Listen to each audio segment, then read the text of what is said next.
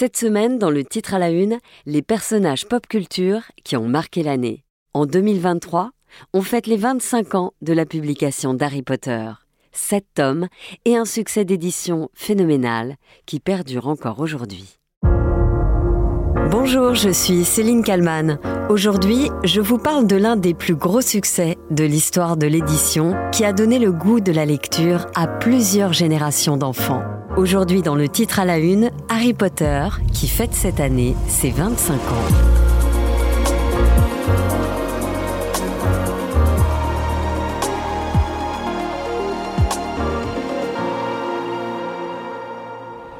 L'histoire dans l'histoire est assez incroyable. Ça se passe à Londres en 1996.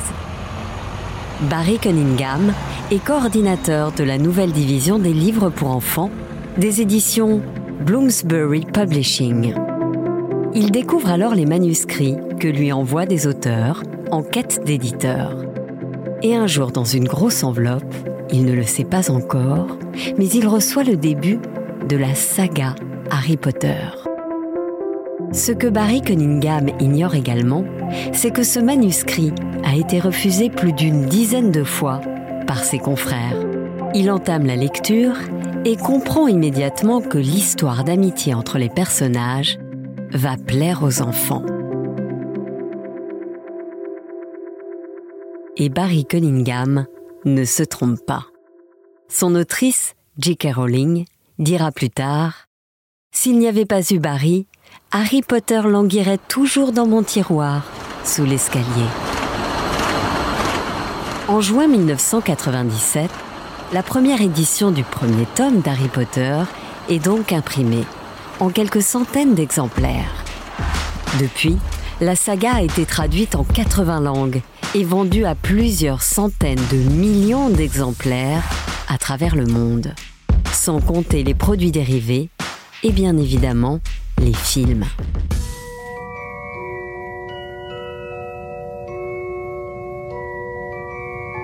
Tu n'as jamais provoqué de choses que tu ne pouvais pas expliquer. Tu es un sorcier, Harry. Je, je suis un quoi?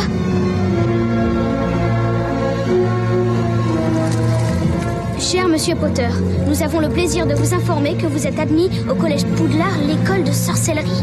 Dans quelques instants, vous franchirez ces portes et vous rejoindrez vos condisciples. Combien d'enfants dans le monde ont-ils attrapé le virus, le goût de la lecture, grâce à Harry Potter?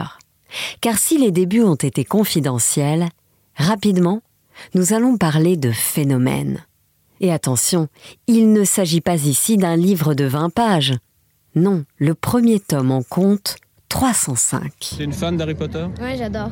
Qu'est-ce que t'aimes dans Harry Potter? Ben, je trouve que c'est vachement bien écrit, le style d'écriture, euh, c'est vachement...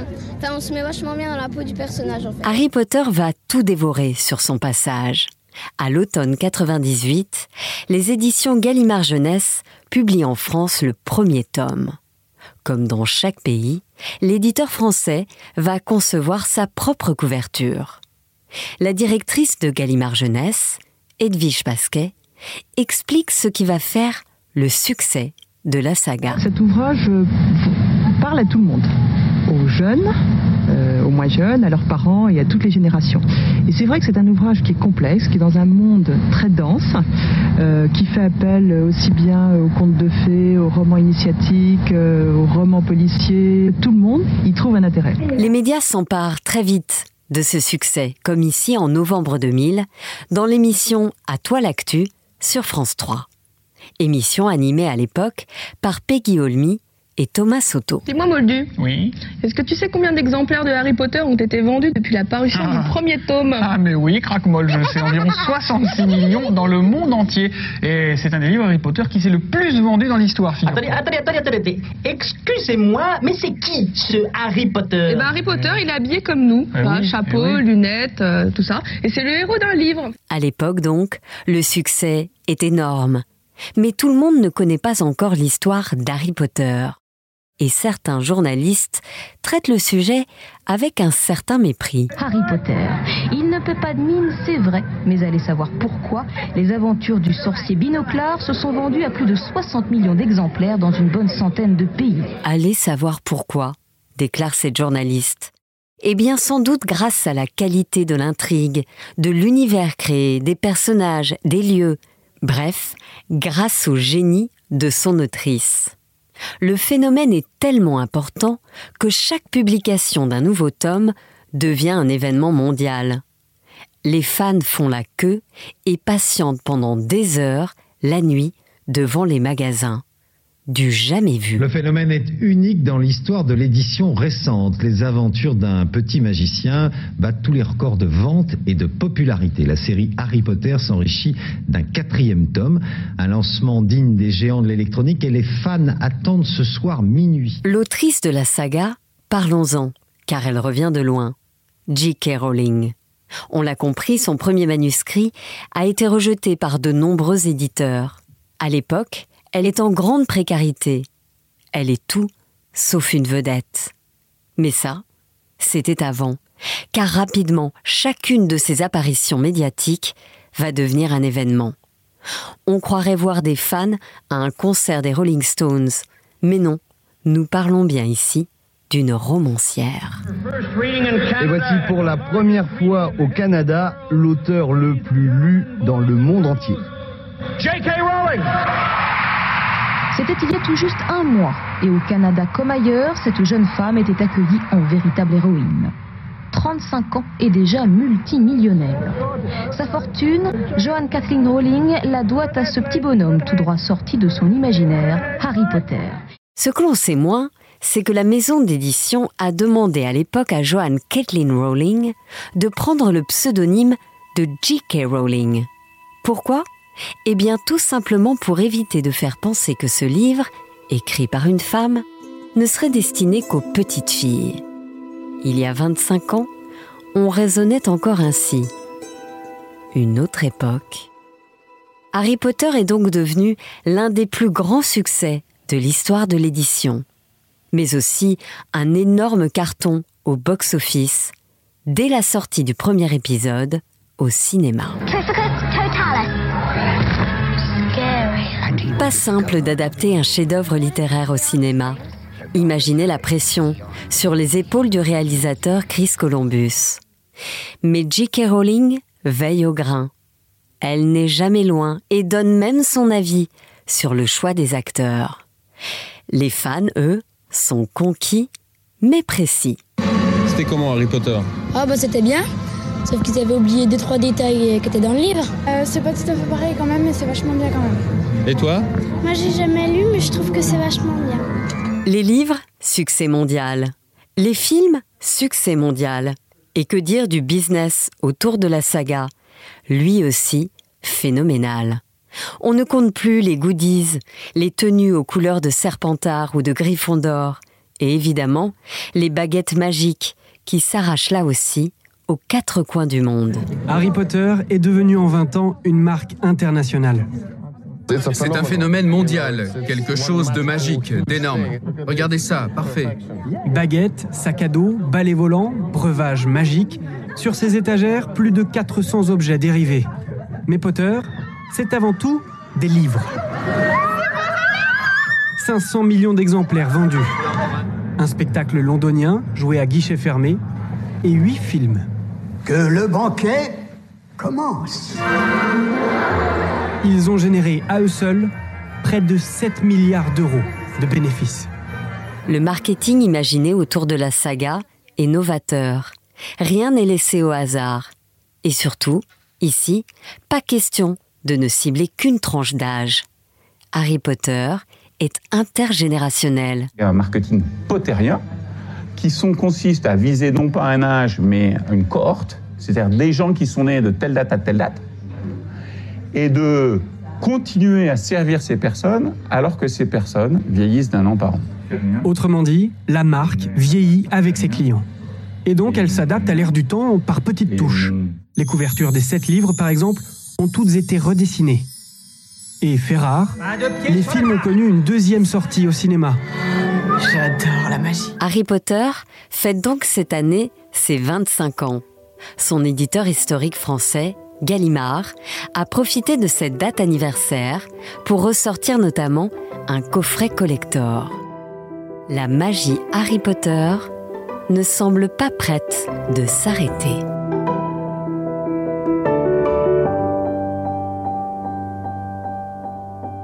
Bonjour Marie-France Burguin. Bonjour. Vous êtes maître de conférence à l'INSPE de Pau. Vous avez soutenu une thèse en 2015 euh, sur le thème d'Harry Potter. Euh, déjà, euh, est-ce qu'on peut dire qu'Harry Potter, c'est le plus grand succès de la littérature jeunesse de, de tous les temps? Alors, c'est un énorme succès littéraire, et peut-être un des plus grands, peut-être le plus grand, avec 500 millions de livres vendus dans le monde et des traductions dans un nombre impressionnant de langues. Mais moi, je dirais surtout que c'est un succès de culture jeunesse, parce que ça dépasse le cadre de la littérature, avec les, transpositions sur d'autres médias, comme le cinéma, bien entendu, les jeux vidéo, mais aussi toutes les déclinaisons sur des formats euh, de bibelots, gadgets, accessoires de toutes formes. C'est ça, c'est un, phénomène culturel où il n'y a pas vraiment d'équivalent. On est dans la cour de Star Wars, Pokémon ou, du Seigneur des Anneaux, mais il n'y a que ça, quoi, finalement. Oui, c'est ça. Dans deux domaines, en fait. On est à la fois dans l'œuvre littéraire, parce que les livres eux-mêmes ont eu du succès et, ont vraiment euh, il y a des chiffres autour des livres de la publication des livres et de la, vente des livres qui sont impressionnants. Mais il y a aussi cette, multiplication des déclinaisons sur d'autres supports comme oui Star Wars Pokémon avec des euh, des, vêtements Harry Potter avec des accessoires des jouets des jeux vidéo bon bien sûr les films. Ce qui fait que c'est vraiment quelque chose de, de transmédiatique. On est parti sur de tous les médias en fait qui sont concernés. C'est pour ça que je parle plutôt de culture jeunesse que simplement de littérature jeunesse alors comment est-ce que vous définiriez le, le, style de la saga C'est une œuvre hybride, il y a de l'imaginaire, c'est le roman d'aventure, c'est un texte initiatique ou encore euh, une histoire de bande de, de gamins? Alors, c'est tout ça à la fois. C'est ce qui est, je crois, ce qui fait la force et sans doute explique en partie le succès de l'œuvre, c'est que tout lecteur peut s'y retrouver. Il y a du roman d'aventure, bien entendu, puisque chaque fois il y a des péripéties qui se déroulent dans chaque intrigue, avec la multiplication d'ailleurs des intrigues. Il y a bien sûr le, le, le merveilleux, donc l'héritage de la fantaisie et du conte. Il y a d'ailleurs ce qui est tissé, il y a le tissage entre ce merveilleux et le réel, le quotidien, qui, qui fait que c'est aussi quelque chose de, de particulier à cette œuvre. Il y a bien sûr le roman scolaire, avec les relations entre enfants, entre élèves, les rivalités, les relations avec les professeurs, mais il y a aussi la quête initiatique, la, la, la révélation d'une identité, le, roman de formation, et aussi, euh, par certains aspects, le roman policier avec euh, des, des enquêtes, des intrigues. Donc tous ces genres dans lesquels s'inscrit en fait l'œuvre font que bah, toutes sortes de lecteurs peuvent s'y retrouver, y compris des lecteurs plus âgés. Et il y a aussi cette dimension-là dans l'œuvre euh, qui fait que certains peuvent y lire et y voir des choses qu'un enfant n'y verrait pas. C'est ça. Est-ce que vous, vous diriez qu'il y a des, des références à d'autres œuvres, justement? Ah oui, il y en a énormément. Bon, le conte, euh, moi je trouve que quand on voit euh, Harry qui vit sous l'escalier, qui est rejeté par sa famille d'adoption, bon, on pense tout de suite à Cendrillon ou des choses comme ça. Ensuite, il y a toute une tradition du roman scolaire en Angleterre, particulièrement avec les internats que l'on retrouve là, bien sûr, dans Harry Potter. Et moi, j'ai retrouvé le Club des Cinq, par exemple, dans ces virées nocturnes, on va dire. Alors, euh, dans le Club des Cinq, c'était avec des lampes torches. Là, c'est avec des baguettes magiques. Mais il y a toute une littérature, en fait, particulièrement anglaise, bien sûr, dans, dans laquelle ça s'inscrit. Et puis, il y a des clins d'œil il y a des classiques aussi, euh, même de la, euh, de la, mythologie par exemple, les mythologies grecques et latines, on les, on les, on les retrouve, euh, on les retrouve tout à fait dans l'œuvre. Oui, oui, il y a énormément de références à la littérature. Et pas que, je pense, il y a aussi des clins d'œil à d'autres médias comme le, cinéma même. Ce qui est dingue aussi, c'est que J.K. Rowling, l'autrice d'Harry Potter, euh, elle avait euh, euh, présenté ses, manuscrits à plusieurs maisons d'édition qui ont refusé de, l'éditer, et puis elle a fini par tomber sur le bon. Oui, et ça c'est aussi incroyable parce que quand on connaît maintenant, bien sûr, le succès, on se dit c'est incroyable que des éditeurs, des professionnels de l'édition n'aient pas vu le potentiel qu'il y avait dans le livre et que ce soit finalement Bloomsbury, qui était une maison d'édition pas du tout spécialisée en littérature de jeunesse, qui acceptait de publier ce livre. Alors on raconte que c'est la fille de l'éditeur qui l'avait lu et qui avait dit c'est trop bien. Oui, elle a eu des difficultés. Quand on sait ça, ça, ça renforce encore le, le, côté un peu euh, conte aussi cette fois-ci de l'aventure de l'autrice elle-même. Elle-même, elle a vécu une espèce de conte dans cette histoire. Qu'est-ce que vous diriez de la relation euh, entre J.K. Rowling et, et, ses lecteurs, en tout cas au début euh, d'Harry Potter? Elle, elle, a toujours bien sûr respecté et toujours voulu mettre ses lecteurs et mettre en place une relation, je crois, de, de confiance et une relation directe avec eux, c'est-à-dire di directe par l'intermédiaire de ses livres, bien entendu, mais aussi elle a souhaité communiquer avec eux. Elle a beaucoup fait de rencontres avec des lecteurs, euh, des lectures publiques, euh, ce genre de choses. Elle est allée dans des écoles, et puis elle a très vite publié, enfin créé ce site. Au début, c'était le site J.K. Rowling, puis il y a eu le site Pottermore, dans lequel ou sur lequel elle donnait des informations supplémentaires sur l'univers d'Harry Potter et euh, à travers ou grâce auquel elle pouvait échanger aussi avec ses lecteurs. Et puis, c'est devenu The Wizarding World of Harry Potter, qui est aussi une extension de tout ça.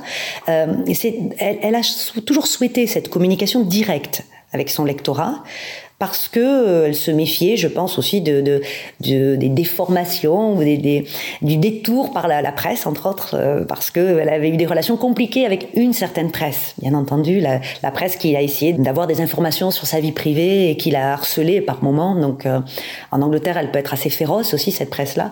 Donc, elle se méfiait de ça et donc elle préférait une relation directe et une communication, on va dire, directe avec ses lecteurs. Aujourd'hui, c'est, elle est un peu plus décriée parce qu'elle a eu certaines euh, positions euh, polémiques et du coup, elle a pris euh, finalement, ou en tout cas, ses lecteurs ont pris un peu leur distance avec elle. Hein. Oui, oui. Je ne sais pas si on peut dire qu'elle a été prise à son propre piège, mais dans cette volonté de garder un contact direct, elle a continué à communiquer beaucoup avec ses lecteurs, y compris parfois sur des sujets qui étaient des sujets d'actualité ou des sujets autres, et Peut-être que là, elle, s'est fait piéger. Certains lui reprochaient de communiquer déjà par rapport à son œuvre en disant ben, l'œuvre est finie, elle n'a plus rien à dire, elle ne lui appartient plus entre guillemets. Elle n'a pas, elle a continué à, développer l'œuvre, elle n'a pas joué ce jeu-là, mais euh, elle est allée aussi sur d'autres terrains et a communiqué sur d'autres thèmes. Euh, peut-être pour lesquels elle, aurait mieux fait de ne pas communiquer ou sur lesquels elle aurait mieux fait de ne pas communiquer. Et ce qui fait qu'elle a blessé une grande partie de son lectorat euh, par ses euh, remarques sur ce qui était une femme. Euh, voilà, sa remise en question de, de l'identité de personnes transsexuelles. Enfin, là, elle est allée sur un terrain qu'elle n'aurait pas dû aborder et, et qui, qui, a fait qu'elle a blessé et que beaucoup de, beaucoup de lecteurs qui se sont détournés d'elle, mais pas de son œuvre. Dans, dans quelle mesure la saga d'Harry Potter a, a donné le goût de la lecture aux enfants? Ça a donné déjà le goût de la lecture de, ses propres romans-là. C'est-à-dire que euh, elle, a réussi, et ça c'est aussi son talent et son écriture, à faire que quand on prend un livre, on n'a pas envie de le lâcher et on a envie de continuer, on a envie de passer au chapitre suivant. Ça, elle sait très très bien le faire. Elle sait très bien euh, distiller des petits indices dans ces pages qui font que à la fin on se dit ah mais oui ça elle me l'avait dit donc il faut que je vois pourquoi et que, que j'y retourne et, et donc elle incite aussi ses lecteurs beaucoup à la relecture. Donc ça, c'est évident. Et quand on devient lecteur et relecteur, on devient un lecteur un peu plus expert parce qu'on va chercher euh, entre les lignes, on va chercher des détails. Et je crois que ça, cette forme-là de lecture, ça, c'est quelque chose qu'elle qu'elle a encouragé. Et je pense qu'après, certains ont essayé de trouver dans d'autres œuvres d'autres euh, bah, euh, plaisirs et satisfactions de lecture. Mais quand je rencontre des, des lecteurs et parfois des lecteurs qui ont fait après des études littéraires, donc ils se sont mis à étudier d'autres œuvres peut-être plus complexes ou plus adultes, on va dire, ils me disent tous que Harry Potter a quand même une place à part. Et alors, ce qui est assez intéressant, c'est que finalement, euh, elle a continué à écrire, évidemment, et que au fil du temps, l'histoire d'Harry Potter devient assez sombre, assez noire, au fur et à mesure des tomes. Oui, elle a développé. En fait, ça aussi, c'est ça, c'est ce qu'elle a réussi à faire, c'est qu'elle a choisi un livre et un personnage qui grandit en même temps que ses premiers lecteurs. En suivant la scolarité des personnages, Forcément, les personnages grandissent, mais c'est plus que ça. Euh, le monde se complexifie, il y a de plus en plus de lieux, de plus en plus de personnages, des intrigues de plus en plus longues et de plus en plus complexes, et un univers de plus en plus sombre. Et moi, je trouve que le tome charnière du quatrième tome, c'est celui où tout bascule avec la mort, quand même, d'un élève, qui fait que on arrive à, c'est plus tout à fait de la littérature pour enfants. Et, et c'est aussi ça son succès, c'est que les adultes qui étaient les enfants premiers lecteurs ont continué à lire Harry Potter, elle a de nouvelles générations d'enfants qui lisent, mais des, adultes qui se mettent aussi à la lecture d'Harry Potter en étant adultes et qui peuvent parfois y trouver, y voir d'autres choses qu'un enfant ne percevrait pas. Si je peux prendre un exemple, l'exemple de la plume à papote, qui est la plume justement qu'utilise la journaliste Rita Skeeter, euh, c'est un gadget extraordinaire qui écrit tout seul. C'est très amusant pour des enfants. Bon, je pense qu'un adulte, il voit justement euh, la critique qu'elle souhaite faire euh, d'une certaine presse qui déforme ou qui a déformé ses propos. Selon euh, chaque âge, finalement, on, peut, on peut lire Harry Potter euh, différemment. C'est ça que vous nous dites. C'est ça. On peut, on peut y trouver quelque chose et s'y retrouver différemment, bien sûr. Merci beaucoup, Marie-France Burguin, d'avoir répondu à mes questions pour le titre à la une. Merci beaucoup. Merci à Yves Pulici pour le montage de cet épisode et merci à vous de l'avoir écouté. N'hésitez pas à le partager autour de vous et à le commenter sur toutes les plateformes de podcast. Je vous donne rendez-vous très vite pour un nouveau titre à la une.